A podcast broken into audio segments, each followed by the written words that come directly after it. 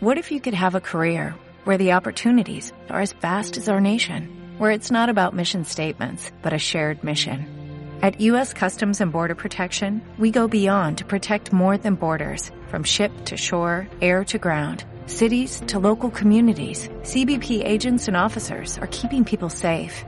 Join U.S. Customs and Border Protection and go beyond for something far greater than yourself. Learn more at cbp.gov/careers. Hola,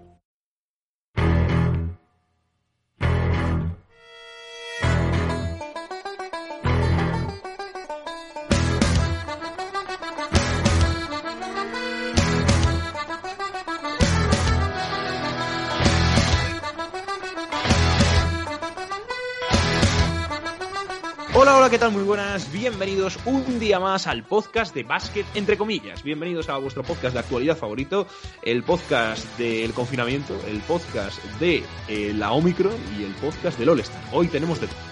Así que la verdad es que venimos con un podcast bien cargado. Eh, vamos a hablar un poco de, pues eso, de que ya más o menos vamos recuperando algunos partidos, aunque poquito a poco. Y también, pues, si os quedáis al final del podcast, como siempre hablamos de NBA y esta vez pues hablaremos un poco de nuestros quintetos y eh, suplentes también del, del All-Star el que probablemente seguramente estuviera en el All-Star, gracias a su gran capacidad de eh, juego en el post y reboteadora, eh, es David Sánchez Saludos. Buenas, soy el Shaquille Porque eres Fronco. Es verdad. Que, esto es algo que Es verdad. después comentaremos. Es verdad que soy el Shaquille O'Neal de los pobres. Claro. El Shaquille O'Neal de los sin techo directamente. ¿Qué tal a todos nuestros oyentes? Eh, ¿Cómo estáis? Hoy tenemos Liga Andesa, eh, pero tenemos poca.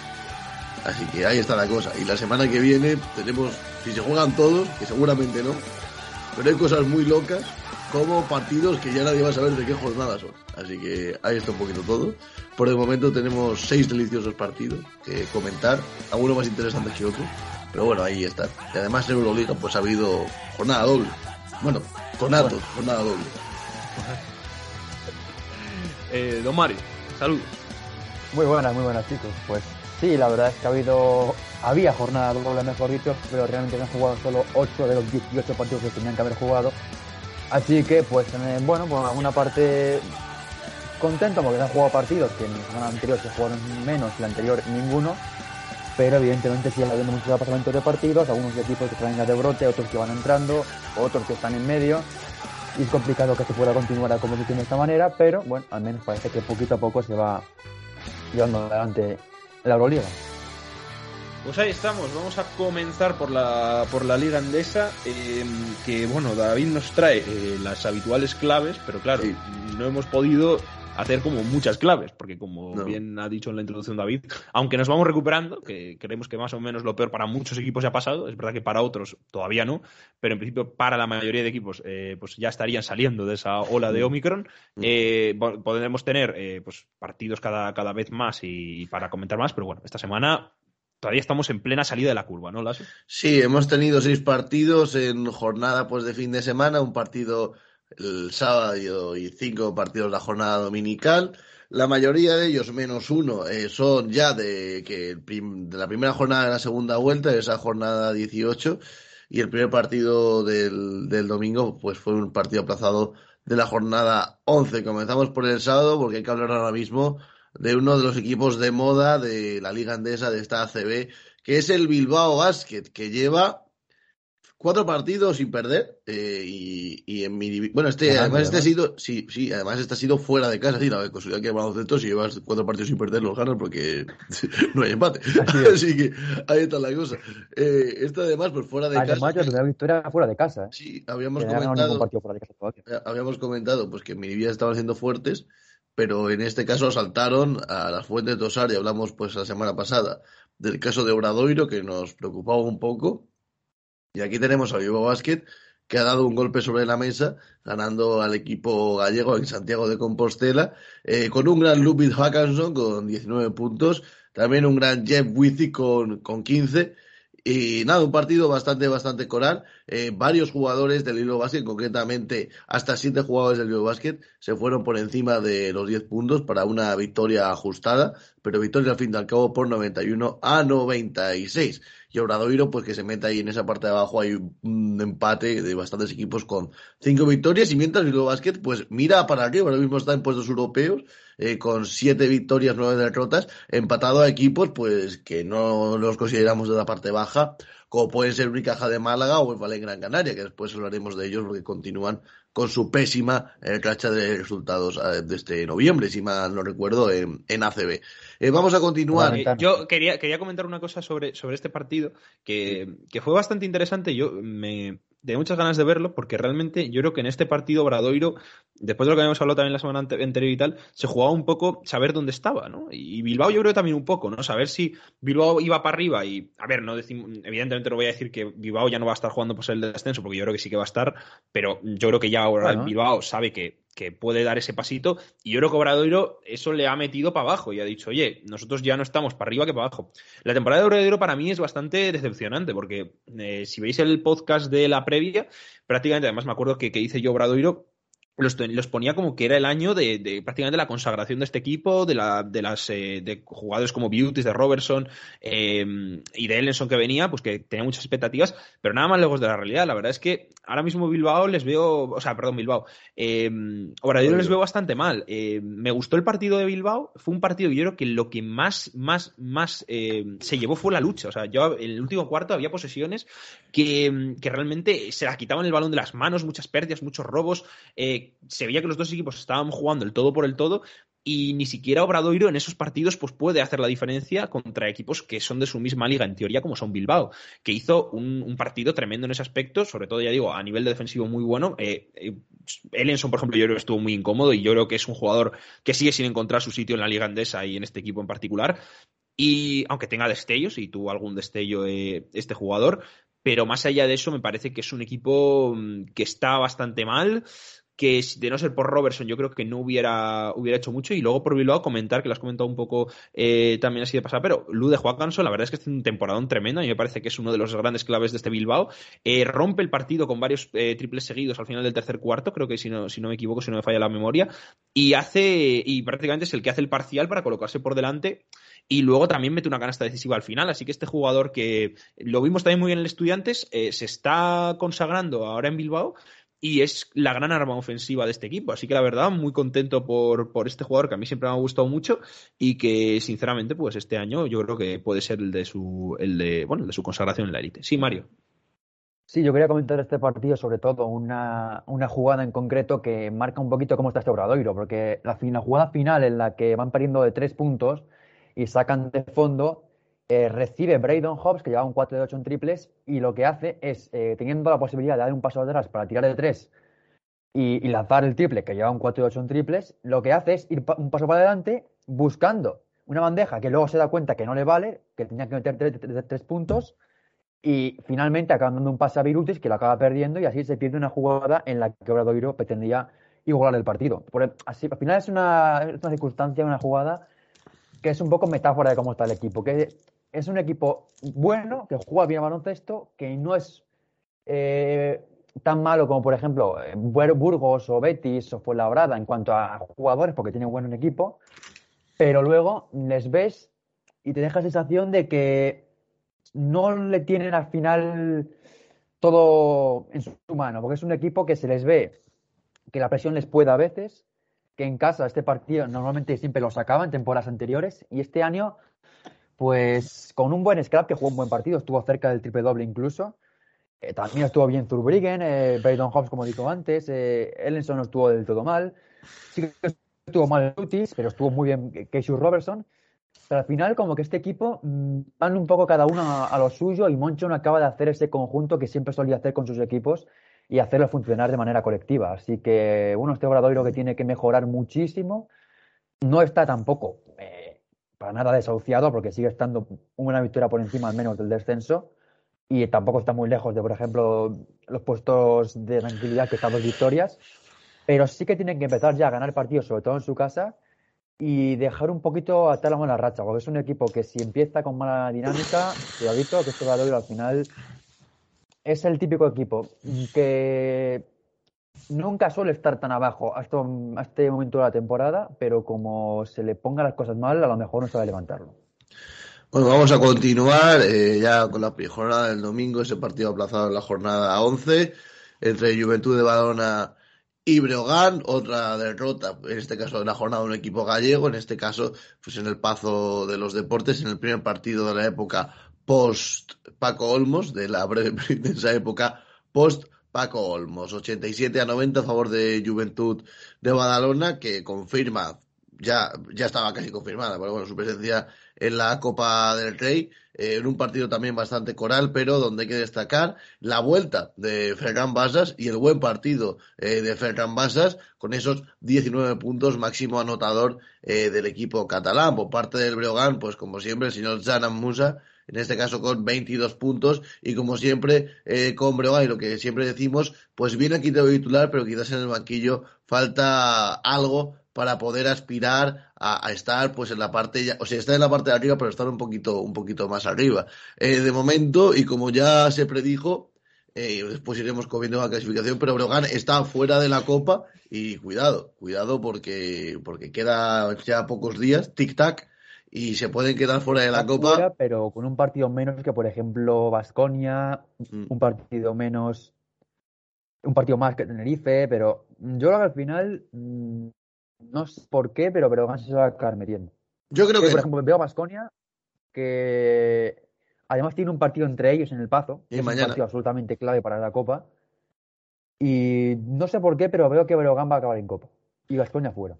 Pues ya, ya veremos. Igualmente, pues ha sido partido de la jornada, plaza de la jornada 11.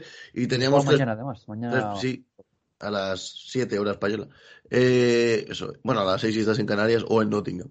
Eh, los otros tres partidos de ya de la jornada 18, de esa primera jornada de segunda vuelta, pues hubo dos sin ningún tipo de misterio. El primero es el de Manresa, que ojo con Manresa, que también es el típico equipo que da el susto en Copa, ¿eh? así que mucho ojo, eh, no de un susto como puede darlo Juventud. Un partido que se rompió en el último cuarto con ese parcial de 31 a 17 con cuatro jugadores siendo los máximos anotadores del equipo manresano. Elías Baltón en 14 puntos, Chima Monegue en 14 puntos, Ismael Vago 14 puntos, la gran dupla interior que le está funcionando de maravillas al conjunto catalán y Luke May con otros 14 puntos.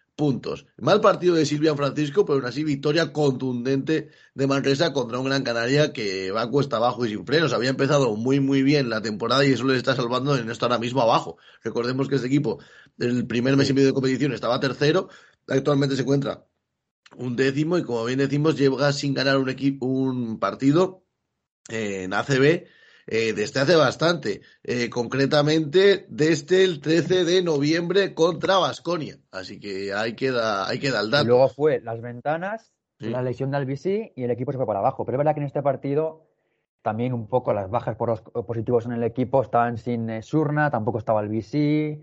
Al final es un equipo que, al final, también jugando contra Manresa, que es un equipo que ya vaya una jornada dos ya jugando a, máximo nivel, eso se nota mucho sobre todo cuando un equipo sale de, confinamiento y al final pues compitió bien tres cuartos, pero en el último se le fue completamente el partido al equipo de Porfi Fisac, que como dice Lasso, al final su buen inicio de temporada les mantiene un décimos. Si hubieran perdido algún partido más, seguramente estarían ahí decimoquinto, decimosextos. Así que, evidentemente, Tampoco hay que darles por muertos para la lucha por el playoff, que queda muchísima temporada, pero tienen que empezar ya a ganar el partido, recuperar al BC, que es la pieza clave de este equipo, a Pusto voy a buen nivel y poquito a poco ir mejorando, porque igual que ahora están décimos mm, salvados por el buen inicio de temporada, como no, no suban ese nivel, lo va a subir por Labrada, lo puede subir Obradoiro, lo va a subir Andorra, ojo con Burgos y con Betis, así que ahora mismo tiene una ventaja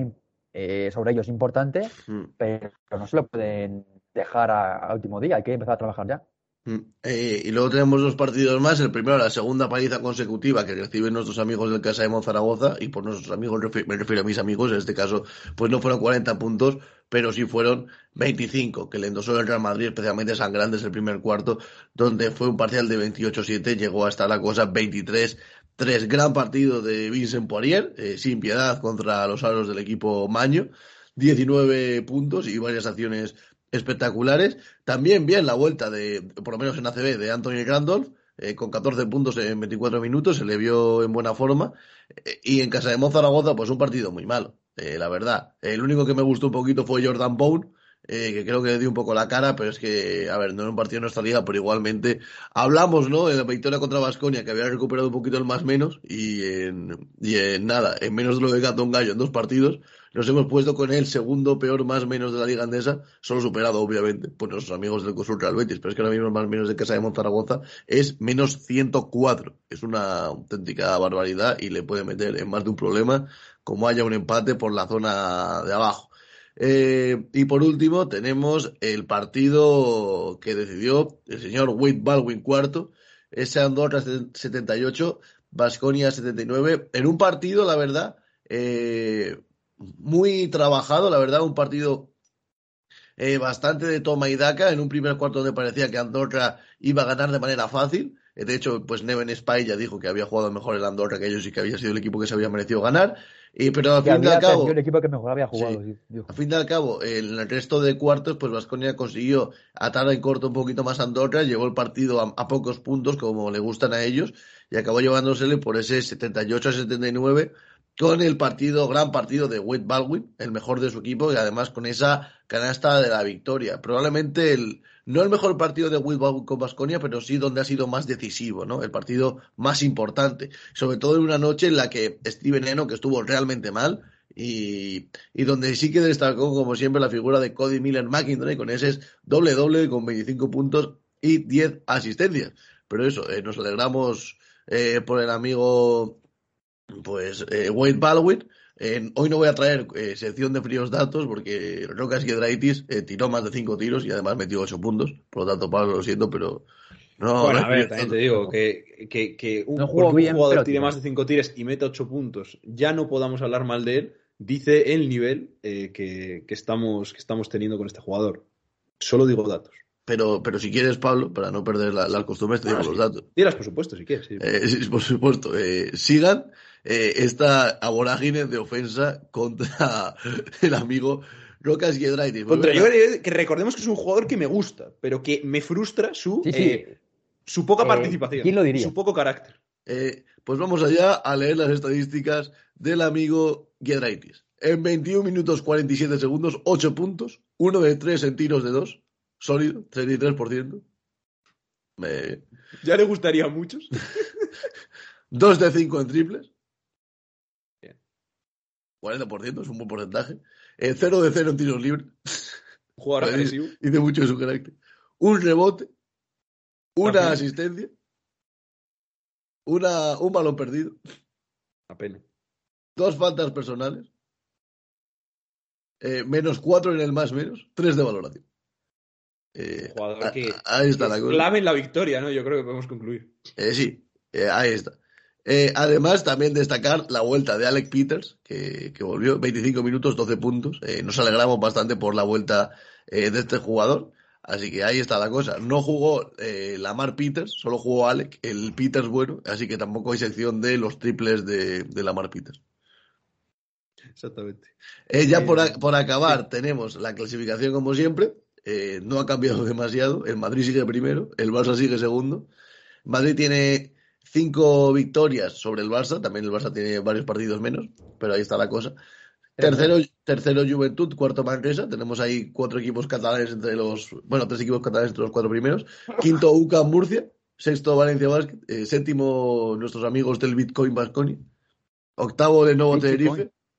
¿Cómo que Bitcoin? Bitcoin. Porque es, Bitcoin. porque es un Bitcoin, es una moneda, es una criptomoneda. Entonces, Ya, pero- para mí, es, son Bitcoin Basconia, por decirte ahora. Bitcoin Basconia.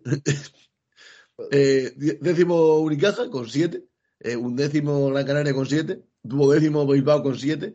Casaremos Zaragoza solo eh, con 6. Ahí está la cosa. Eh, y después hay un triple empate con 5 victorias. Fue labrada Monbus Andor, que parecía que iba a salir de ahí abajo en un momento, pero no. Eh, hoy les va a tocar esta temporada.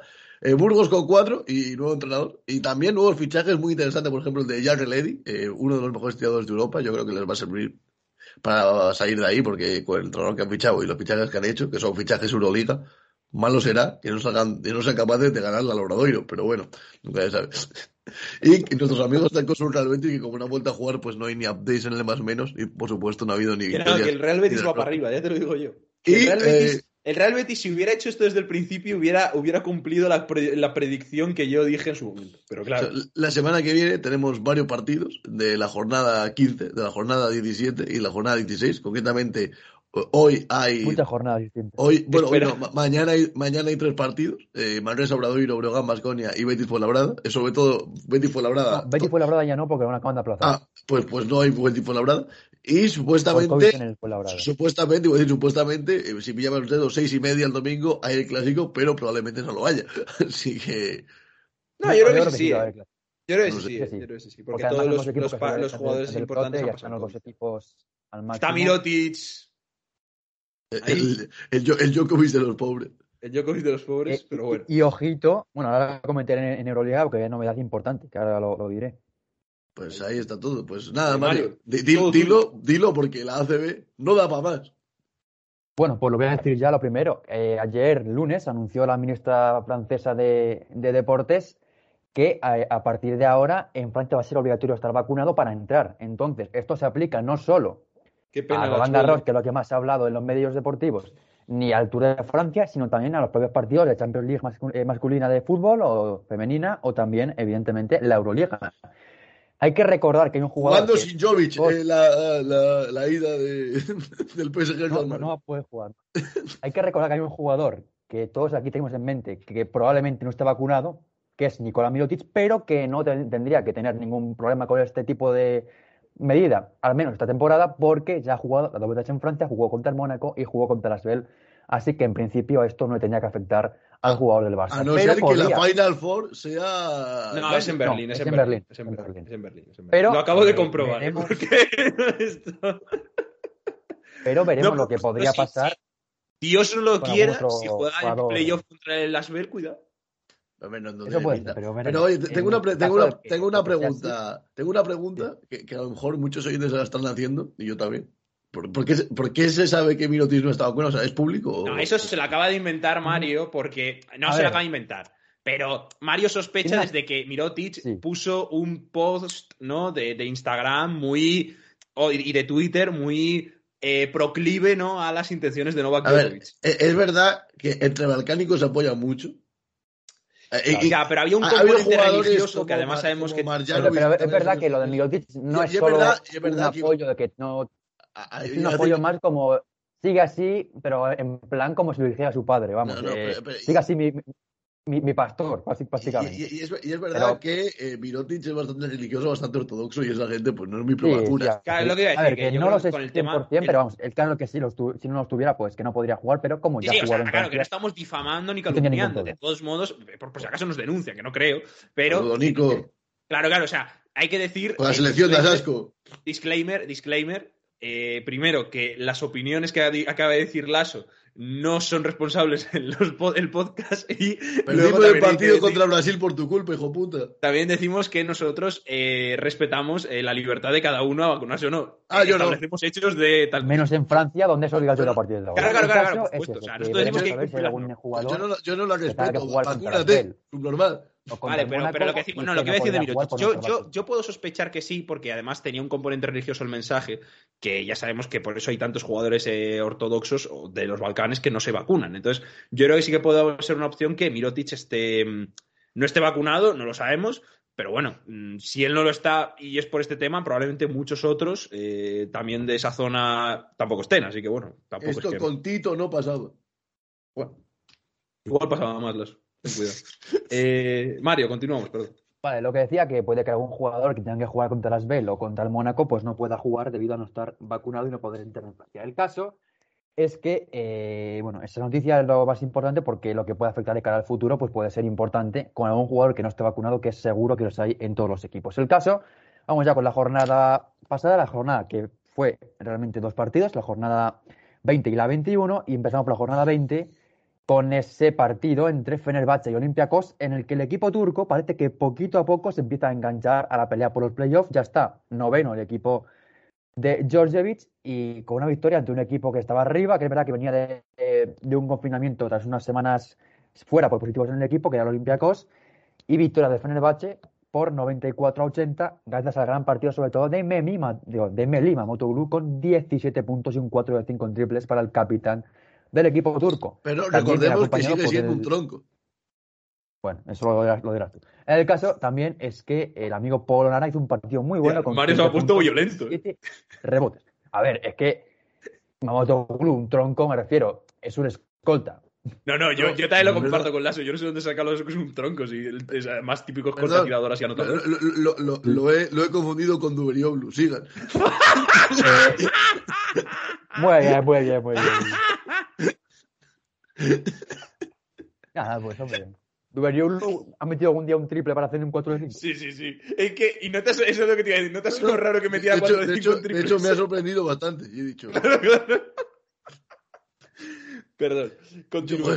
Bueno, Mago Tuglu, que es un poco, digamos, para la gente que, que, no lo conozca, el caso de Lasso, es un poco un microondas. Es un jugador que sale del banquillo, mete un poco puntos en pocos minutos y es un tirador. es un microondas. A mí me calienta cada vez que juega a la pista porque me enfada mucho. Bueno, anotador y un tío que, bueno, que le da mucho a su equipo cuando está en cancha, cuando eh, le saca a pista a su entrenador. No el caso es que también fue un partido de Polonara con 15 puntos y 7 rebotes en un equipo en el que faltan dos pistas importantísimas como son De Colo y Vesely, que están de fuera unos, eh, unas 5 o 6 semanas por eh, problemas físicos. Tampoco más, podemos quejar el partido de Pierre Henry con 11 puntos y 8 asistencias, además, para el ex de Vascoña. En el Olympiacos el mejor pues fue un viejo conocido de la Euroliga, como Giorgio Pircis, con 12 puntos y 3 rebotes, además de Papa Nicolau, que también anotó 12 puntos y cogió un rebote de más de 4 asistencias. También un buen partido de Lucas en su vuelta a la que fue su casa, con 14 puntos, 5 rebotes y 7 asistencias, además de 4 recuperaciones. No estuvo tampoco bien en este partido ni eh, Fal ni tampoco Raro, eh, Bezenkov con 5 puntos solo y una carta de tiro un poco DJ Draitis con una tremenda, un tremendo 2 de 4. Vamos ahora con el siguiente partido, el siguiente clave que nos va a llevar al primer equipo español, que es el Barcelona. Y eh, vamos a hacer una retrospectiva para hablar de eh, lo que pasó la semana pasada, que se vivió exactamente lo mismo hace unos meses en la final, en de Colonia, donde el Barça jugó primero contra Milán y luego contra Efes, en este caso el Barça ganó ante el EFES el partido que perdió en, Colonia y perdió el partido que ganó, que fue el de Milán. Empezamos por el equipo de Messina que ganó al Barça por 73-75 con un gran partido de Sergio Rodríguez que se dirigió el líder de este equipo ante la baja de jugadores importantes como el caso de Luigi de Atome, eh, de otros jugadores también importantes eh, como el amigo Seibon que sigue de, baja por esa rotura de la muñeca. Y Rodríguez, que se echó el equipo a la espalda con 18 puntos y 4 asistencias. Esa victoria del equipo milanés ante un Barça, donde vimos que lo que pasó ante el Manresa, mm, sobre todo ese desgaste físico tremendo de, jugar eh, dos prórrogas el día anterior, pues bueno, hace dos días, pues le costó al equipo de Vicius salir al partido no jugó mal porque sí que creo que hubo mejora en, cuanto al juego respecto al partido frente a Manresa, pero estuvo bien Mirotis, 18 puntos para él, 22 puntos para Kai 11 para Joe que hace una semana espectacular. Pero, por ejemplo, no estuvo bien Satak Sally, tampoco estuvo bien jugadores como la Provítola, que se le notó muy cansado con ese 2 de 9 en triples. Y bueno, se notó el Barça un poquito cansado. Frente a un Milan donde emergió, aparte de Sergio Rodríguez, también la figura importantísima de un ex azulgrana con muchísimas ganas de reivindicarse, como Malcolm Villini, que acabó con, con 15 puntos perdón, y un 4 de 5 en triples, además muchos de ellos muy importantes en el desarrollo del partido. También estuvo bien. Eh, en los minutos finales el amigo eh, Devon Hall, que acabó con 8 puntos, y sobre todo 8 puntos que llegaron en momentos importantes del duelo, para esta victoria del Milan ante el Barça en el Palau. Esta es una victoria en la que así que Vicius, pues en rueda de prensa sorprendió, bueno, sorprendió no, porque realmente era algo que se esperaba ya, bien, conociendo un poco su carácter, pero creo que se sobró demasiado con esta, esta actuación en la que le preguntó el, periodista eh, qué se puede sacar de bueno del partido, eh, ha competido ante Milán tal, y dice, ¿qué vamos a sacar de, nuevo, de bueno si hemos perdido en casa? Eh, eso es mal todo, terrible, bueno, al final creo que es una reacción que tampoco viene a cuento, porque al final, Liga Regular juegas 34 partidos, eh, juegas contra los mejores equipos del mundo, bueno, del mundo, de Europa me refiero. Al final, una derrota ante Milán es completamente normal y lógica. Que sea en casa, que sea la tercera consecutiva después de perder ante Manresa y Vasconia eh, antes de, del parón por, por, el COVID, vale. Pero es una, una derrota al final intrascendente porque eh, es un equipo importante, pero que es liga regular, es la jornada 20, tiene 34 jornadas la Euroliga, habéis ganado eh, el 90% del partido que ha jugado, entonces tampoco creo que tenga que venir a cuento esta reacción. Eh, Pablo, ¿quieres comentar algo sobre ello? Sí, yo, yo solo. No, de, la reacción no tanto, porque, a ver, lo que digo siempre de cuando se pasan estas cosas, que una vez está bien, pero yo creo que, o sea, una vez y con cosas que tienen sentido, está bien dar la cara y como entrenador tienes que hacerlo. Pero yo creo que el día de Milán no era un día para dar la cara ni nada, simplemente es un equipo que es mejor y ya está, no es una vergüenza de partido pasar y así. Y yo sigo repitiendo que los comportamientos de Jessica que Vicius eh, son de equipo pequeño y parece que siguen el Zalgiris, donde tiene que dar una mentalidad de sargento de hierro cuando no, y que está dando un show que no tiene que estar en un equipo serio como es el Barça. Pero bueno, luego hablaremos de show.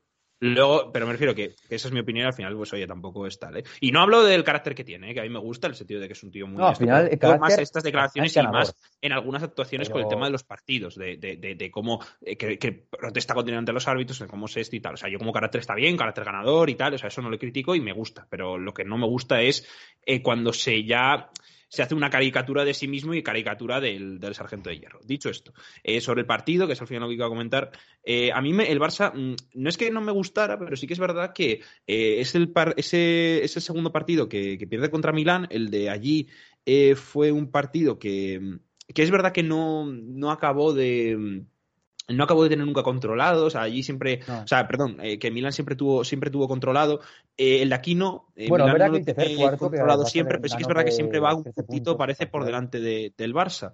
entonces, a ver, a mí sinceramente no es un partido que, que haya que preocupar, pero sí que es verdad que creo que, sobre todo defensivamente, Milán ha cogido mucho la, la mira al Barça. Eh, me gustó mucho además la defensa que hicieron de Mirotis en la segunda parte, que creo que solo anotó dos puntos, y también me gustó bastante eh, cómo jugó Sergio Rodríguez, el rol que tiene este equipo. Creo que es fundamental y, también de Bonjola al final, como bien has dicho Mario, fue clave. Eh, pero en global eso, yo creo que Milán tiene muy bien controlado al Barça, sabe hacer defensas muy concretas sobre él y ya hemos visto que la ofensiva del Barça a veces cuando le hacen defensas tan concretas y se la preparan también sufre. De hecho, los partidos contra los que ha perdido son contra equipos que saben defenderle muy bien y saben castigarle en ataque. Entonces, bueno, me parece que no es un partido para ponerse nervioso, pero sí que es verdad que te hace ver que Milán es un equipo que sigue ahí y que te tiene muy bien estudiado. Claro, al final también vimos la jornada, una jornada, la primera vuelta que ganó el Milán al Barça, ese partido era más preocupante en el sentido de que Milán se mostró muy superior al Barça en ese partido, sí, claro, defensivamente. Ahora, mira, es una derrota, sí, pero es una jornada de liga regular, quedan muchos partidos todavía, es un equipo serio. Al final creo que la reacción y sobre todo la ridiculización de los jugadores, que al final creo que no viene a cuento, en el sentido de que no puedes eh, hablar así de los jugadores en rueda de prensa. Me refiero. Como máximo de ti, que no lo Claro, eh, tú puedes culparte, pero no puedes. Como hizo ante el Balcoña también, que dijo que los jugadores se habían quedado de vacaciones en Barcelona. Creo que al final es una es una declaración que no ayuda a nada. Que lo tiene permitido los jugadores por parte de, de porque saben cómo es y seguramente esto lo dice en rueda de prensa, pero en privado le dice cosas peores.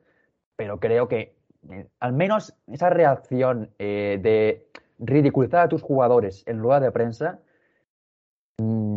creo que este show es innecesario. Pero bueno. Sí, y, sobre todo lo que, lo que ibas a decir una cosa que yo creo que eso es, algo que, a mí ah, yo quería, quería apuntar Em, a mí me parece que, el problema del, del, Barça en este, en este aspecto de esta semana, eh, porque el partido del EFES también estuvo ahí, ahí eh, también hay que tener en cuenta el tema del COVID, porque al final eh, hay muchos jugadores que han salido, que han entrado y que no das una estabilidad a la plantilla. Muchos jugadores, por ejemplo, Exum se le vio completamente fuera de ritmo los minutos que salió. Em, no sé, has tenido que tirar de Nagy. Eh, me parece que, eso hay que valorarlo también y que, bueno, pues yo creo que explica muchas cosas. Higgins, por ejemplo, también está como muy fuera de forma, no solo, eh, o sea, sobre todo por el tema de la lesión. Entonces, bueno, que todavía te queda mucho para ser un equipo al 100%.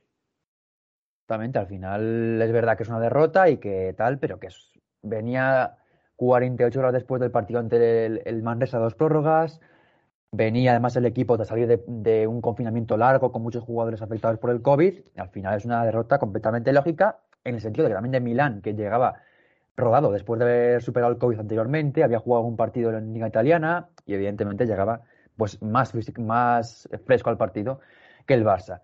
El Barça, que sí que ganó en la jornada 21, se impuso en la final del año pasado al EFES por 82 a 77 en un partido en el que vimos eh, la eclosión de un jugador como Roca Jokubaitis que anotó 16 puntos, muchos de ellos en el tramo final, después de la primera parte muy mala, porque al final se le elogia mucho por la segunda parte, pero la primera es muy mala, realmente se le ve mm. forzando tiros, no acaba de estar cómodo en el partido. Y la segunda parte, todo eso cambia y se convierte en el líder de este equipo. También buen partido, uno más, del candidato número uno a ser MVP de la temporada, como Nicola Mirotic, que acabó con 15 puntos. También buen partido de Sertak Saldi con 13 puntos y 7 rebotes ante Sussex. Otro buen partido de Saldi ante Sussex. Ya lo hizo también en Estambul, pues ahora también en Barcelona, tremendo su, su temporada. Y sobre todo mucho, mucho más a gusto que al principio de temporada, porque yo creo que eh, no sabía muy bien dónde, dónde pillarle y dónde, dónde encajarle, porque primero yo creo que a se intentó un poco hacer el, el, típico el típico encaje con el EFES, ¿no? Intentando aprovechar ventajas, eh, sacando bloqueos y no le funcionó demasiado, ya lo hablamos aquí, pero ahora yo creo que está en un está en un, un rol mucho más cómodo, en el cual él sobre todo se aprovecha de su tiro, le hemos visto muchos días abierto de tres y este y este partido pues, la, la, mayoría de sus puntos los mete así, de media distancia, que también es otra forma que puede ayudar mucho y, y en el triple, así que yo creo que le ha encontrado ese encaje, es verdad que quizá no sea maximizar todo el potencial de Sanli, pero al final ¿eh? es como mejor le necesita el equipo. Yo creo que al final la adaptación de Stanley al, equipo, al rol, eh, creo que ha sido más rápida de lo que esperábamos, porque se le vio a principio de temporada como que le costaba demasiado y que además era un jugador que había jugado toda su vida en Turquía, era ya veterano, y de repente llega a Barcelona con un rol de pivot importante, y es verdad que eso es complicado de, asimilar al principio, pero se le está viendo poquito a poco que está metido en el rol, que está apostando al equipo, y le está viendo muy buenos minutos de Salta en, en este Barça Quizá al contrario, un poco eh, que, que, que Brandon Davis, que desde que se fue a, Uganda a las ventanas, se habla todos los partidos de razón de sobre ese tema, al final habla Piti sobre todo de, de que ha habido un, Davis pre-Uganda y otro post-Uganda, y es verdad que sus números han bajado mucho porque al final su influencia en el equipo, tanto también por la aparición de Saldi, más importante, como porque Brandon Davis ha bajado, bueno, pues, al final cada jugador tiene picos durante la temporada y, y Davis creo que está atravesando un pico, un pico negativo, pero yo creo que poquito a poco irá mejorando con el paso de los partidos. Pero sí que se le notó aquí un poquito mejor que respecto al partido, por ejemplo, frente a Milán. También estuvo bien. Eh, no tanto como en el partido ante Milán, pero sí estuvo bien. Kyle Kuric, 8 puntos para él y 6 rebotes. Y vimos una mejora un poco de Corey Higgins, que es verdad que poquito a poco se le ve mejorando. También es verdad que llegaba tras eh, unos meses fuera por esa lesión que, que, que, tuvo, también esos problemas de que no pudo entrenar porque el equipo estaba confinado, entonces eso evidentemente le, hizo atrasar un poquito la recuperación y poquito a poco va intentando en, en ritmo y por cierto también hay que comentar que Calates, que ya está para volver al equipo, viajó, bueno, intentó viajar a Valencia para jugar ese partido de ACB que finalmente no se acabó disputando, pero eh, sí que podría estar disponible para esta jornada que el Barça jugará el jueves frente a Unis Kazan y, por supuesto, para el clásico de este próximo domingo. Dicho esto, vamos con el EFES, donde vimos eh, otra vez a un equipo que sufre muchísimo para ganar partidos, pese a que sus estrellas, aparentemente Michik y Larkin, jugaron un buen partido ambos. Es verdad que Larkin le vi todo el partido renqueante físicamente, se le veía que no estaba del todo cómodo, que estaba lento, pero acabó con 17 puntos y 18 puntos para el amigo Basile Micic, que es verdad que muchos fueron del tiro libre, hasta 12 de 18. En el tiro libre me refiero, 12 puntos de 18 ganó todo, pero es verdad que, bueno, luego Dunston jugó un buen partido, 12 puntos para él. Simon no jugó mal, 12 puntos, pero mal partido de, de Sing Bueno, Singles no jugó bien al final, tampoco va a hablar mal de él, pero mal partido mala temporada, mala adaptación de, de Laia Bryant. Dos puntos también para Boboa, dos para Plyce, poco de, también de Jess Anderson. Petrusev, ocho segundos y una falta. Lo que está haciendo Ataman con Petrusev me parece romperle la carrera completamente. Sí, no, no, sí, sí. Y también hay, está rompiendo hay que comentar otra tradición que se cumplió en este partido y es que, una vez más, partido entre FC y Barça, Ataman expulsado por técnicas. ¡El show! Y además, con un show eh, absolutamente, vamos, tremendo. Primero, las técnicas, es verdad que me parece que el árbitro tiene un poquito de mecha corta porque son protestas tampoco fuera de lo común en Pero es que el hombre llevaba todo el rato protestando. Que sí, al final entiendo que es por la acumulación de protestas, pero creo que al final es una acción que tampoco tiene mucho sentido. Lo que pasa es que Ataman pues sigue y sigue y sigue y sigue hasta que el árbitro ya eh, no puede más y le echa del partido. Y en ese momento pues llega eh, el conato de rebelión de Ataman de que no se quiere mover de la silla, de que ahí no se mueve. Luego se acaba moviendo y lo hace acompañado de pitos en el palau, de cánticos de tonto tonto, y él lo que responde es diciendo aquí soy yo el campeón, vosotros no habéis ganado, yo sí, y también recordando que, bueno, que al final es el campeón actual el Guinataman en un equipo en el que ya sería delito no haber ganado con él, pero bueno, está el amigo Ataman, que es campeón de la liga, y el Palau, pues que lleva tiempo sin serlo. El caso es que pues Ataman fue expulsado del partido y su equipo pues lo notó bastante en el tema final, donde otra vez el pobre segundo entrenador, que ya no sabe ni qué hacer con Ataman, pues le tocó ser el El principal. segundo entrenador ha entrenado más que Ataman esta temporada. No, no, realmente. Si se contara en global, Es yo creo que que, también pasó en el partido de la primera vuelta, que también fue expulsado. Ebra, que en ese caso tenía más razón Ataman, porque la, la falta, tenía menos razón, porque la falta fue clara y además la protesta fue de- ni sin ningún tipo de sentido, porque además se puso como si, hubiera, si hubiera fusilado más o menos. Pero es verdad que. si le que- fusilan, no se pone así.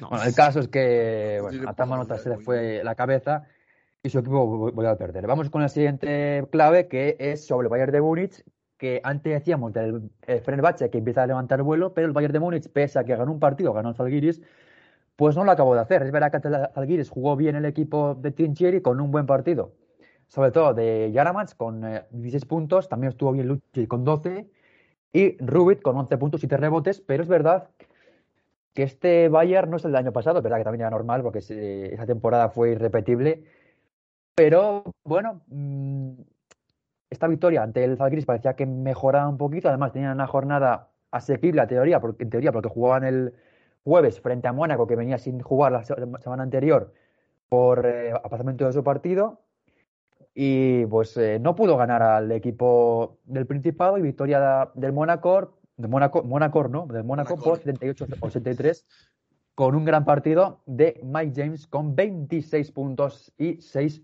asistencias, 23 de valoración para el ex de Basconia, de Brooklyn Nets, de Brooklyn, de SK, perdón, y también del Colosos de Rodas. También buen partido en el, en el equipo del Mónaco de eh, la vuelta de Danilo Anucic con 16 puntos y 2 rebotes en, como digo, su vuelta al equipo después de estar unas semanas fuera por lesión. Tampoco estuvo mal eh, por parte de Bayern de Múnich en este partido un Cory Walden que le habíamos dejado eh, un poco perdido las últimas semanas porque estaba jugando mal y en este partido anotó 26 puntos, cogió 5, dio 5 asistencias y además recuperó 4 balones con un 5 de 10 en triples para el jugador ex de Roja, también acompañado por Lucic con 14 puntos y un 2 de 5 en triples. Pero el Bayern de Múnich, como digo, que no pudo ganar, no pudo continuar su buena racha y aunque está a solo una victoria del top 8, ahora mismo está fuera el equipo de Trinchieri. Y vamos ya con las dos últimas claves. Primero, con el CSK de Moscú, que ganó eh, los dos partidos, ganó al Panathinaikos y al Asbel, y lo hizo sin Will Clyburn, que está de baja por una lesión en el muslo. Veremos a ver cuándo puede volver el jugador americano del CSK, pero parece que con este eh, buen nivel de Daniel Hackett, que ha hecho una semana espectacular en este partido ante el Panathinaikos, anotó 17 puntos, 5 rebotes y 6 asistencias. Y también buen, buen partido de Senguela con 16 puntos y 19 de Grigonis, que parece que está volviendo un poco a su mejor nivel. En este partido frente a Panathinaikos, donde el mejor fue eh, Papapetru con 16 puntos. Y estuvo mal tanto Papa Yanis, que estuvo flojo, 9 puntos solo. Y Y. Macon tampoco estuvo del todo bien, 14 puntos, perdón, 11 puntos y, y Nedovic con 3 puntos solo. Pero en el partido frente a Lasbel, pues vimos otra vez buen partido de Hackett, que acabó eh, con muy buenos números, muy buena semana de Daniel Hackett, como digo. En este partido ante el Lasbel acabó con 27, 27. puntos y 5 rebotes. eh, gran partido, gran temporada de Hackett. 38 valoración para el jugador eh, italiano. Y tampoco estuvo nada mal este partido de Grigonis, que acabó con 16 puntos, la mejor semana en lo que va de temporada para el jugador lituano. También buen partido de Minutino con 12 puntos y 9 rebotes. Y de Svet con 17 puntos, es verdad que también con 5 pérdidas. Pero. Alejandro. Versión un poco floja de Senguilla con 6 puntos, 3 para Torniques y para, para perdón. Y, eh, como digo, la baja de Clyburn, que sigue eh, de momento fuera ante un Asbel en el que el mejor pues, fue el inesperado James Gilles con 14 puntos y 8 rebotes para 22 de valoración. En una jornada un poquito floja de Okobo con 15 puntos, 12 para Chris Jones. Y bueno, Asbel que poquito a poco está deshinchándose a marchas forzadas. Y damos ya con la última clave que nos lleva a la jornada del viernes, porque solo jugó ese partido, el Real Madrid que ganó el Vasconia al Bitcoin Vasconia, como, como ha, digamos, David Lasso por 89 a 74 en un partido en el que se enteró el equipo de Palo Lasso antes de jugar que no podía contar ni con Rudy Fernández ni con Walter Edith Tavares, que también era positivo en coronavirus, y que no pudo jugar este partido. Pero aún así, versión majestuosa, brillante de Jausel con 17 puntos y 8 rebotes, y también de Poirier con 11 puntos, 8 rebotes, y el equipo también con una gran versión de Randolph con 13 puntos y 12 rebotes. En, la vuelta de buen partido de Randall, buen partido del jugador americano que se le vio que es verdad que físicamente no está como en su esplendor, como es normal después de una lesión del tendón de Aquiles, pero se le vio que el momento que estuvo en cancha se le vio con mucha intensidad, con mucha energía,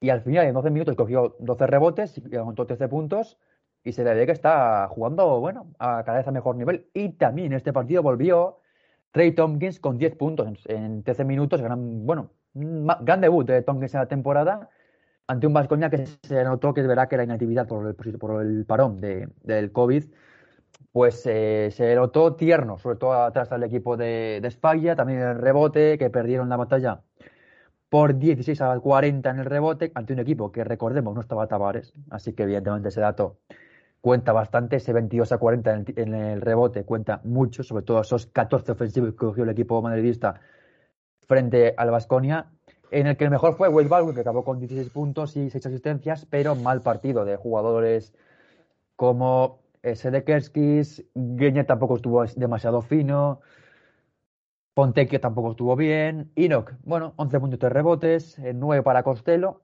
y también por la vuelta Alex Peters, que jugó en este partido, también jugó frente a Andorra, en este partido acabó con 8 puntos y 5 rebotes, poquito a poco a volver a su mejor nivel Alex Peters, que era un jugador que este Vascoña necesitaba como, como mayo. Y también comentar eh, en el Vascoña eh, la estadística de Yedraitis con 10 puntos y con un aceptable 4 de 8 en tiros de campo. Y dejando ya la, lo que la semana pasada, ¿quieres comentar algo, Pablo? No, no, no, te iba a decir, bueno, lo de lo de Yedraitis, que por lo menos el hombre, bueno, es un número ya respetable de tiros, ¿no? Para dos, dos, de cuatro en tiros de dos, dos de cuatro en tiros de tres, cero de cero una vez más en tiros libres. Bueno, es que le pedís mucho. No, al final, bueno, hizo su partido, hombre, y no estuvo nada mal para un Vascoña en el que se notó pues, esa inactividad por estar eh, parado un tiempo. Pero ya dejando de lado esta jornada 21 y la jornada 20 también, Vamos a recordar la clasificación que de momento comanda el Barça, de momento, se mantiene líder con 16-4 de balance. Eh, una victoria por encima del Barça, del Real Madrid, que está con 15-3 de balance. Y luego ya están a, un mundo de distancia. Tercero, Olympiacos con 12-6, empatado a, triunfos y derrotas con el Zenit de San Petersburgo. Quinto está CSKA de Moscú con 12-7. Y ya sexto, eh, con 11, está Armani Milán, empatado a triunfos con el Uniscazán, pero con un partido menos el equipo italiano y octavo, de momento aparece el EFES con un balance de nueve victorias y 10 derrotas. Noveno, Fenerbahce 8-10, mismo, mismo balance que tiene Albert Con 8 también está Bayern de Múnich y Mónaco, pero con un partido más que eh, Asbel y Fenerbahce. Y luego ya con 7 están Maccabi, Estrella Roja y Vasconia, con 6 Alba de Berlín, con 4 Panathinaikos y con 3. Y cerrando la tabla, el amigo Zalgiris de Kaunas. Y ya la jornada que se nos viene por delante es una jornada, la verdad, muy, muy intensa porque eh, empieza eh, hoy, mismo, hoy martes, porque hay partidos eh. Primero, tenemos ese tremendo duelo entre el... tremendo, tremendo. A ver, bueno, se juega el partido. Que tampoco estamos para quejarnos ahora. ya tenemos partidos, da, igual que juegue. Lazo, faltando, ¿eh? Exactamente, al final hay partidos, que es lo que cuenta. Bueno, el caso de que hoy se juega un partido, eh, bueno, yo diría que interesante, un derby francés, eh, Lyon-Villerban, Mónaco, también ese Olimpia-Milán, Alba de Berlín, que lleva tiempo sin jugar, y ya la jornada del jueves, la jornada es menos que empezará con un auténtico duelo espectacular entre Unis Kazán y Barça. El de Jueves 5 de la tarde en Kazán, eh, la reedición de ese partido que acabó como acabó eh, en el Palau, que fue tremendo. Ojalá sea a menos la mitad de lo que fue ese partido. Y que eh, veremos a ver si el Unis Kazán puede jugar bien, porque verá que lleva tiempo sin poder jugar debido a sus positivos en el equipo ruso. Pero bueno, además la jornada se completará con el partido, en la jornada del jueves me refiero, del Zenit Mónaco, del Fenerbahce Zalgiris y del Alba de Berlín en Real Madrid, además del Maccabi Olympiacos. Veremos si se puede jugar todos esos partidos, porque como siempre hay que hablar de que en cada equipo hay al menos algún positivo. Y para la jornada del viernes tenemos un CSK Milán, que este sí que parece que no tiene ningún problema y que va a ser un partido tremendo. Y, el, además del EFES Panathinaikos y del Basconia Bayern de Múnich y ese tremendo, hombre, no un buen partido, pero bueno, si se juega puede estar bien, Asbel Estrella Roja. Y esta sería la jornada 22, que ojalá se puedan jugar todos los partidos. Ojalá también se puedan jugar los partidos de hoy, que veremos si se pueden jugar. Creo que es el Lyon Mónaco, sí, porque los dos juegos. Seguro que sí, Mario. Hay que ser optimista en esta vida, hombre. Y el Milán, Alba de Berlín, tengo una duda más, porque el equipo berlinés lleva tiempo sin poder jugar. Y en caso de que se pueda jugar el partido, pues el Alba de Berlín llega realmente mal. Pero al menos esperemos que esta jornada 22 se jueguen. Voy a decir una cifra no demasiado optimista, no es 9 de 9, sino al menos un 5 de 9, que ya es uno más que la temporada, la temporada, que la semana pasada. Ya es uno más. Ahí está, sólido. Bueno, eh, dejando esto a un lado, la gloriosa Euroliga. Eh, nos vamos a la NBA. Eh, voy a comentar antes dos cositas pequeñas, nada, dos apuntes, y vamos a lo del All-Star, que es lo que, lo que venimos a hacer hoy, ¿no? Los quintetos del All-Star. Nada, decir básicamente eh, que Memphis sigue siendo una apisonadora, porque realmente es impresionante este equipo. habíamos dicho en la anterior pasada, bueno, había dicho que había mejorado mucho la, defensa y que, y que, realmente es lo que un poco les había puesto tan arriba.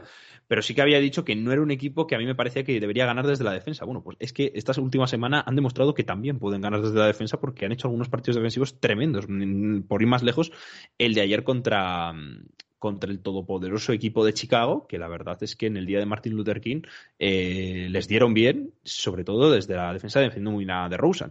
Así que, bueno, este equipo no sé el techo que tendrá, pero ahí están, 31-15 actualmente. Eh, ese, es el, ese es el balance, eh, con un 9-1 en los últimos en los últimos 10 partidos. así que, bueno, la verdad es que no parece que tengan rachas malas y, nada, es que encadenan una racha buena tras otra, es impresionante.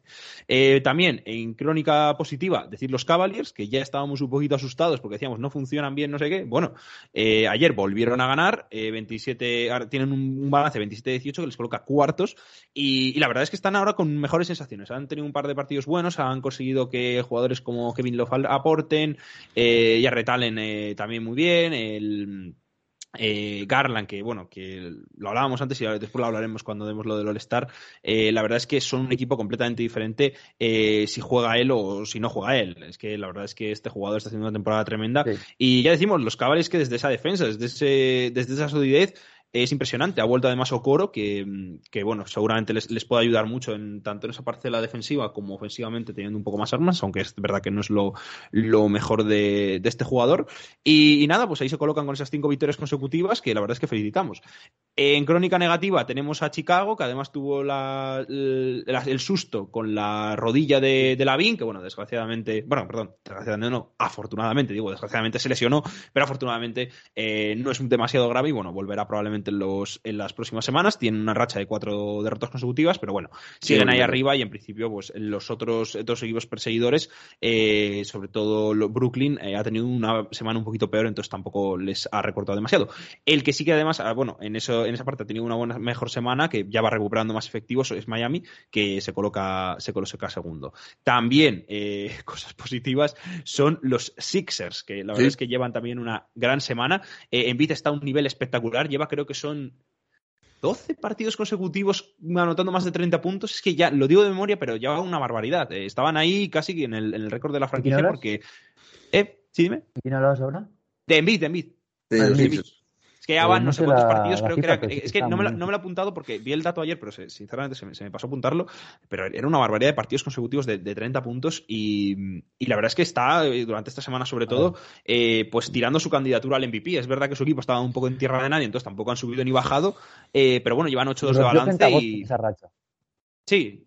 Sí. Acabó con solo 25 puntos en este partido, pero el resto sí que son 30, sí. Vale, sí, sí, sí. O sea, no sé cuántos. poco- O sea, es que justo salieron el dato, pero es lo que digo, no, no, no, no salía eso. Tiene O sea, un poco que también viene esta racha con la vuelta de Tyrese Maxi. sí, eh, justo la semana pasada. Y Sí, sí, sí. la verdad, pues que pr- probablemente sea la segunda mayor arma ofensiva de este equipo junto a Embiid y se les ve otro toque por- por- desde, desde la posición de, de frontcourt, bueno, de backcourt, mejor Sí, sí, sí, sí. Así que bien la vuelta de Tyrese Maxi, un jugador pues, de segundo año que el año pasado pues ya gustó bastante. Su temporada rookie venía además como un tapado de, del draft, uno de los, de los robos del draft del año pasado, por qué no decirlo, y actualmente pues es uno de los jugadores más importantes de, de este equipo y más pues cuando a ver si ni está ni se le espera. Sí, de hecho, de hecho, hay que eh, iba a hablar justamente de Maxi porque además eh, en el partido contra los, los Celtics jugó muy muy bien. De hecho, metió eh, su récord de, de carrera en triples y la verdad es que hizo un partido espectacular, de los mejores que, que yo le recuerdo. Eh, no sé, no a nivel numérico, que recordemos que el año pasado tuvo su partido de cuarenta y tantos puntos, pero a nivel de juego, de sensaciones, de saber estar, la verdad es que hizo un, un gran partido. Y luego por la otra conferencia hay que decir que tampoco es que haya cambiado demasiado las cosas. Destacar, si, si hay que destacar algo, el tema de, de Dallas, que ya, hemos, ya hablamos en la anterior vez, entonces, bueno, tampoco por no sobre destacar, pero bueno, que la verdad es que están jugando muy, muy Bien. Y, y nada, lo de, lo de Memphis, y bueno, Phoenix, que sigue siendo un Mm. reloj, lleva ya cuatro victorias Eh, consecutivas. yo, yo sí Sí. me dejo destacar un momento los Sí, que están pasando por un pequeño bache. Sí, eh, lle- llevan una semana un poco, uno, bueno, quizá desde el parón de Navidades, no, bueno, no es parón, desde el partido de Navidades un poco irregular, especialmente también, pues coincide con un bajón de forma de, de Stephen Curry que, que no se está encontrando mm, de momento. Y llevan eh, eh, de los últimos eh, cuatro partidos, llevan tres, de- tres derrotas, tan solo pues ganaron el partido probablemente contra el equipo más en forma, que eran los Bulls en ese momento, por 96 a 138, una, una buena paliza, pero sí que han cosechado pues derrotas contra Pelicans, contra Grizzlies, contra Bucks. Y esta noche, la pasada noche contra Minnesota Timberwolves, además una derrota contundente por, por 20 puntos en un partido que hay que decir que no, no jugó Stephen Curry. Y sí, sí jugaron el resto, ¿no? Pues sí jugó, jugó Clay Thompson, pero, por ejemplo, no jugó Stephen Curry, tampoco jugó Draymond Green, pues que arrastra esas molestias desde, desde el debut de Clay Thompson, que recordemos pues que se lesionó en, en el calentamiento. Pero de momento, de momento lo- los Warriors con una versión intermitente de Stephen Curry sin Draymond Green y aún pues obviamente Clay Thompson volviendo pero a medio gas, sí, sí que están ahora mismo pasándolo un poquito mal y no, no sorprendería verlos perder esa segunda plaza de esta semana a favor de, de Memphis Grizzlies viendo que vienen en dinámicas tan distintas. De los últimos 10 partidos han ganado 4 y han perdido 6. Sí, han eh, bueno, es verdad que viene una racha que, sobre todo, más que, más que mala, o sea, es irregular. Al final, Mm. eh, ganan un partido, pierden otro, depende mucho cómo esté Carly, como bien dices, y, y sobre todo que, que hay muchos jugadores saliendo y entrando. Yo creo que la baja de Draymond Green, además del nivel de Carry, es fundamental. Es verdad que ha dejado un poco para entrar a Kuminga, que está jugando bastante bien, ha promediado 19 Mm. puntos en los casi 19 puntos, creo. Me, está jugado. sorprendiendo para bien este jugador, ¿eh? A ver, es un, es un jugador que yo creo que evidentemente queda mucho por hacer, pero el rol que le están dando los Warriors es muy concreto y yo creo que ahí él se puede sentir a gusto. Y yo creo que, pese a que mucha gente, yo entre ellas, eh, dijera que, que sí que es verdad que necesitaba un, un equipo donde se jugar mucho y tal, yo creo que los Warriors también puede ser un buen sitio porque al final eh, tienes una cultura y tienes un modo de juego ordenado que a, un- a jugadores que están tan verdes, pues quizá les pueda servir ese cambio de mentalidad de, en este caso, la D-League a la NBA. Pero bueno, que es un jugador que igual sale traspasado, así que tampoco tiene mucho sentido hablar de esto, pero bueno, ya veremos. En principio mm, está haciéndolo muy bien y, y bueno, felicitarle porque hombre, pues la verdad es que no ha caído en la mejor situación y aún así pues está, está rindiendo. Dicho esto, eh, pasamos al- a los quintetos del All-Star Game. Bueno, quintetos y suplentes. Hemos hecho ya absolutamente todo. Eh, voy a tirar los quintetos. Se lo ponemos fácil a la NBA. voy a poner tirar primero los quintetos y, luego y hablemos un poco de los quintetos y luego ya tiro los suplentes. Vamos a empezar por el este. Eh, bueno, el quinteto del este eh, de frontcourt, como sabéis, hay tres frontcourts y dos backcourts. Eh, hablaremos en el oeste el tema frontcourt, bueno, en el este también, pero bueno, en fin. Eh, en el quinteto titular tenemos ante Tocumpo, Durán y Embiid, para nosotros aquí no hay ninguna duda. Y eh, tenemos en el backcourt a DeRozan, que para nosotros tampoco hay ninguna duda, pese a que haya bajado un poco las tres, últimas semanas, pero bueno, es la verdad un, jugador que ha hecho una temporada tremenda. Y Darius Garland. Aquí es lo que más discusión hemos tenido. Dejo a Lasso, que ha sido el, que más discordia ha puesto en el sentido negativo. Sí, vamos a insultar, no es broma. Eh, Darius Garland es obvio pues que, que sea titular o no va a estar en el All-Star. Y aquí la discusión es que premiamos más, porque por ejemplo si fuese un rango como el MVP, que se, se valora también, eh, digamos, la trayectoria de los equipos, pues estaría claro que sí que estaría ahí arriba. Pero en un All-Star que también se premia bastante, bastante, bastante, pues la temporada individual como tal entre los jugadores, pues Darius Garland eh, no es ni siquiera eh, top 5 de bases que más puntos promedian. Es verdad que sí que promedia más asistencias que, que el resto, promedia casi 8 asistencias por partido, pero no llega a los 20 puntos frente a otros jugadores como Trey Young, que es verdad que su equipo marcha bastante mal, pero que promedia casi 28 puntos por partido, de jugadores como Zach Lavin, que promedia casi 25 puntos por partido, o de jugadores como Fred Van Vliet o como Harden, que promedian 21 o 22 puntos por partido, eh, aunque es verdad que en el caso del base de Toronto, pues el equipo marcha peor, y en el caso de James Harden su temporada es más irregular y Garland ha pegado un upgrade. Yo creo, sinceramente, que sí que va a ser All-Star, porque además tiene que haber alguien de Cleveland yo creo que es algo bastante lógico, pero eh, para mí no debería ser eh, titular, yo antes creo que debería ir James Harden, Mablito o Trey Young, eh, pero como bien digo, sí, sí será, sí será All-Star, y bueno, al final es algo conjunto y ahí se queda, pero bueno, que la gente sepa.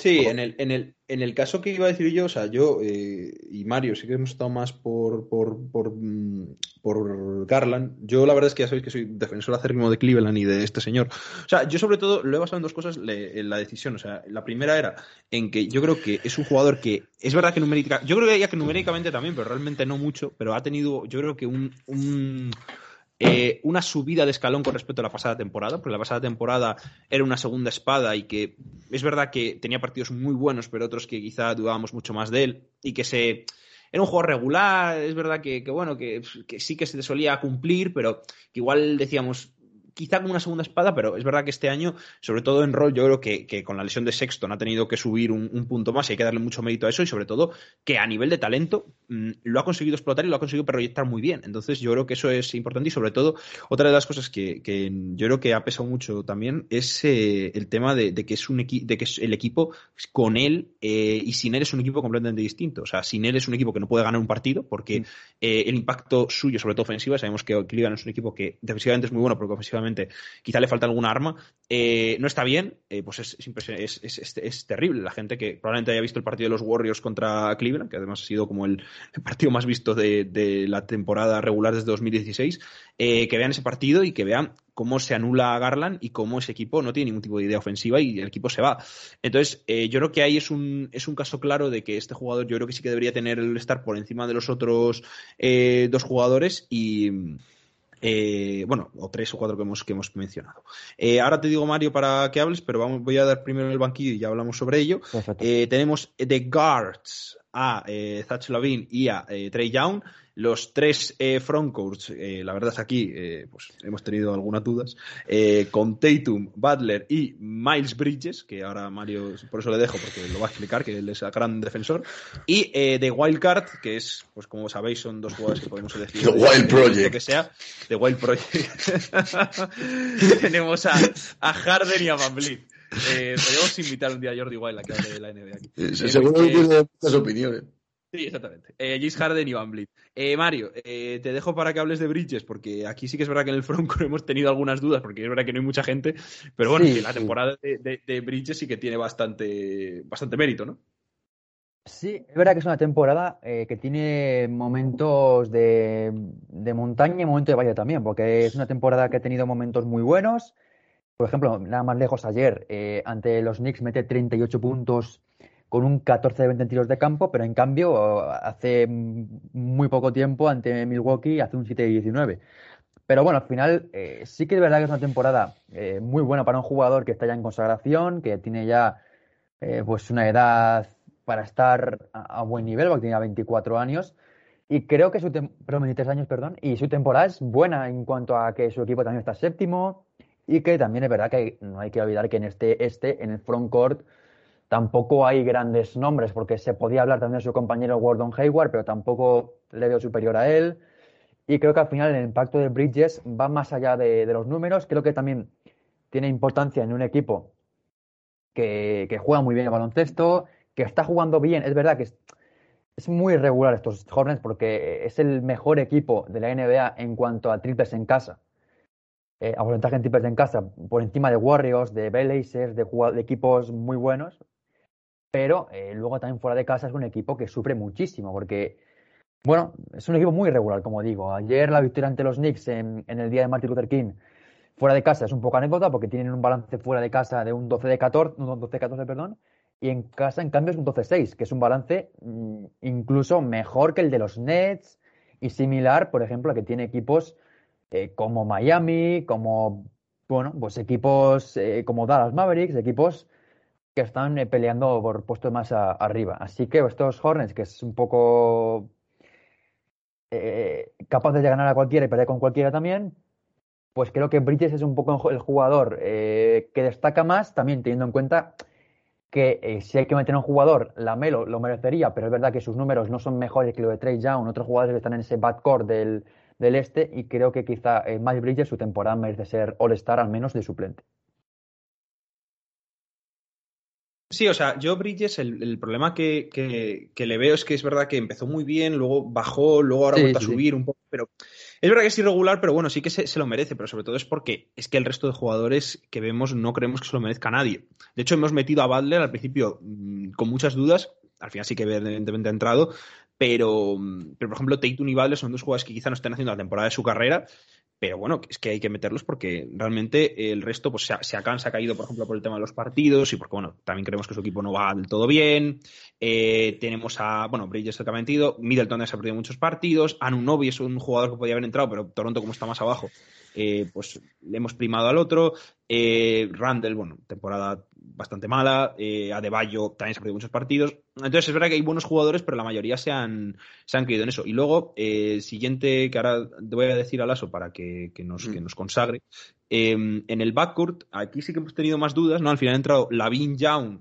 Eh, Harden y Van Vliet se ha quedado fuera y es probablemente la gran decisión que hemos tomado entre, entre la, Melo, Bradley y Jalen Brown, ¿no? Un poco, Lasso. y al final hemos metido a Van Vliet. Sí, al final hemos metido a Van Vliet, eh, básicamente para haber un poco de democracia. Yo creo que para empezar Jalen Brown queda descartado porque no creo que la temporada de los Celtics merezca tener dos All-Stars. Me pareció un poco engañar a la gente y como bien dice Alfredo Duro, no engañes a mi padre.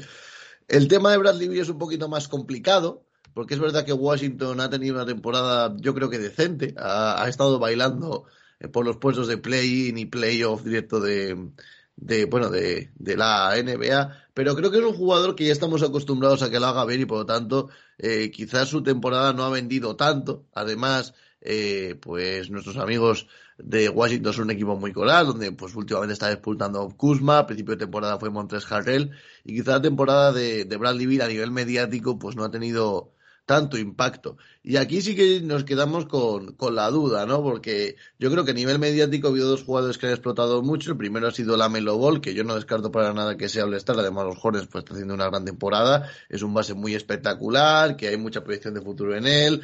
Todo el branding que conlleva además el apellido Ball, que Lonzo pues aún no ha sido el estar y creo pues que desde que la Melo era muy pequeño siempre ha despertado mucha atención. Pero por otro lado tenemos a Fred Van Vliet y yo lo bueno, decidí meterlo aquí porque es un jugador que creo que lleva varias temporadas haciéndolo muy bien desde la sombra en, Toronto Raptors, que quizá nunca se le ha dado la importancia que tenía, pero realmente era una de las grandes espadas de ese equipo. Y precisamente ahora que Toronto Raptors ha metido un poco ahí eh, a las chita callando, ¿no? Eh, pues en puestos de play-in, pero han llegado a estar en playoff la semana pasada, creo que séptimos, pues creo que Van Vliet eh, está haciendo una gran temporada y es uno de los grandes causantes de que Toronto esté mejorando sus prestaciones respecto a la pasada. Por eso lo meto ahí, aunque no descarto que la Melo eh, consiga pues debido pues a la, gran influencia y poder mediático que tiene. Hay que decir además que Van Vliet eh, tiene unos grandes promedios con 21,9 puntos, casi 22, 6,7 asistencias, 4,8 rebotes y además es de los que mejores porcentajes tiene de tiro. Tiene un 41,7, 1,6 en, en tiros de campo. Así que ahí está la cosa. Ahí estamos. Pasamos al oeste, de donde nuestro quinteto inicial eh, hemos puesto a Jokic, LeBron, Gobert, en el frontcourt y de backcourt a Curry y ya Morant. Eh, aquí hemos tenido mm, dudas pocas con el frontcourt. Eh, es verdad que con el backcourt, es verdad que hemos dudado sobre todo con, con Curry y Morant, eh, sobre todo con Morant. Curry es verdad que hemos, hemos visto que, ha bajado, y como hemos dicho antes, pero evidentemente creemos que se debe entrar sí o sí. Y luego Morant ha estado ahí con Devin Booker. Mario, si quieres, te dejo a ti para contarnos un poco. Uf, esta elección la verdad es que es complicada, porque al final tanto Morán como Booker merecen estar ahí. Creo que individualmente la temporada de Booker es mejor, pero es verdad que al final los Grizzlies hay que premiarlos de alguna manera, porque al final viendo que el equipo es el que es y los Suns son un equipo superior, ya que no hay que recordar que este equipo fue finalista de la NBA la temporada pasada, evidentemente los Grizzlies son un equipo inferior y están muy cerca de los Suns. Y al final creo que es una elección muy complicada, porque tanto si es Booker como si es Morán, los dos se lo merecen y para mí no había ninguna discusión, porque al final es uno u otro y yo creo que el que lo sea, pues me alegro por él, lo felicitaré y el que no lo sea, tampoco será una injusticia, porque al final son dos jugadores que sí o sí van a ser All-Star y que uno de ellos, porque los dos lamentablemente no, porque el otro es Stephen Curry, pues no van a poder estar los dos en el titular, siendo titulares en el, en el All-Star, pero para mí Hemos puesto a Morán, finalmente, porque creo que su temporada, en cuanto a impacto, es mayor que la de Booker, porque es verdad que Booker, eh, sus números son muy buenos, pero al final no tiene el impacto que tiene Morán como en un equipo como Memphis, que es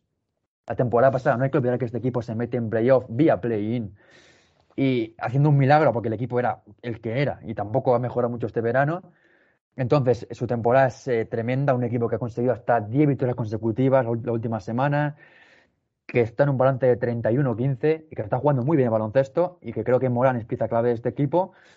Y Booker, eh, pues es que tampoco tengo razones para dejarle fuera, porque su temporada es espectacular, está jugando muy bien su equipo que va primero en la NBA y se lo merece también. Al final ha sido Morán por la única consideración de ver que Booker quizá tiene un equipo mejor a su alrededor y que Morán tiene un equipo peor y que está haciendo una temporada muy buena ambos, pero Morán tiene más mérito en el sentido de que su equipo, siendo peor que los Suns, están mejor. Bueno, están mejor, están muy por encima de lo esperado, en cuanto a los Suns, pues sí que están por encima de lo esperado, porque al final no esperábamos ningún un 34-9 de balance, pero tampoco están tan alejados de lo que esperábamos. Los Grizzlies, vamos, ni un analista hubiera pensado que este equipo eh, hoy, a 18 de enero, hubiera estado cuarto en la conferencia, tercero en la conferencia oeste. Nadie. Nadie. Sí, sí, no. De hecho, es el tercer mejor ante de toda la NBA, que es algo tremendo. Sí, sí, sí, no, vamos, eh, completamente de acuerdo. Em, pasamos a los, eh, a, los suplentes, que em, en el oeste hay, hay un, puesto particularmente comprometido. vamos a empezar con los guards, que hemos puesto a Booker, evidentemente, por lo que hemos dicho, lo que ha dicho un poco Mario, y Mitchell, ¿no? que son eh, para nosotros los dos mejores bases y eh, como wildcard se la hemos dado a otros dos bases.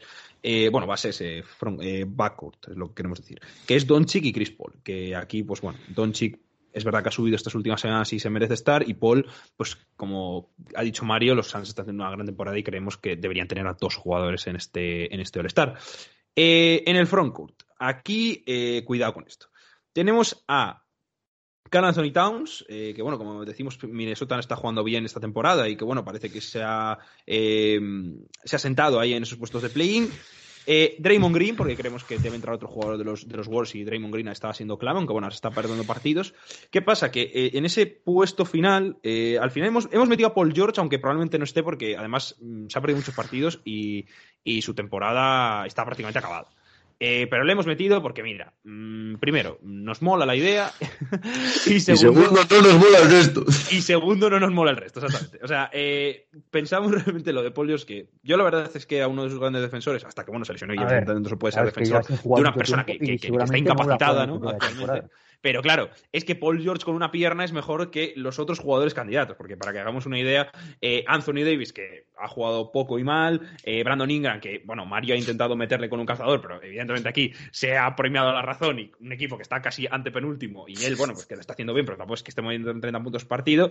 Eh, se, ha, intentado meter a Andrew Wiggins, que es verdad que está bien, pero nos sorprendía un poco que los Warriors tuvieran más jugadores que los que los Suns y luego es que el resto pues la gente lo puede mirar pero la verdad es que es un descarazonador eh o sea Christian Wood, Harrison Barnes, eh, Jaren Jackson Jr. podrían ser candidatos, pero que evidentemente pues, pues no lo son y, y, bueno, pues, eh, bien están no, está, no serlo, porque la verdad es que no, eh, no queda nada bueno por el frontcourt, ¿no, David? Eh, bueno, eh, Kristaps Porzingis. Por Zingis también podía haber sido, pero claro. Que bueno, creo que eh, ninguno que, tiene el nivel. eh, que Porzingis vas a molestar es engañar a la gente que no ve normalmente la NBA y decir, mira, Porzingis es All-Star. Sí, de hecho, solo habría que poner bueno. como la, la vez que Porzingis fue All-Star y ahora, ¿no? Para ver cómo, cómo ha sido el nivel. Es tremendo, sí, sí. Nada, desde luego, un espectáculo lo de, lo de esta, lo, lo del, lo del frontcourt del oeste, que está muy barato. Desgraciadamente, como decíamos, en el, en el backcourt se han quedado fuera eh, jugadores como por ejemplo de John T. Murray, que también está haciendo una temporada pues bastante buena en, en, en San Antonio, pero que no entra, pues evidentemente, porque los eh, jugadores exteriores que, que, hemos nombrado pues, son mejores. Shea también está haciendo una buena temporada, aunque esté verdad que estos equipos son un poco inferiores.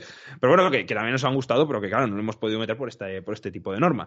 Eh, así que nada, esto es un poco todo. Eh, la verdad es que, pues, a ver cuántos acertamos.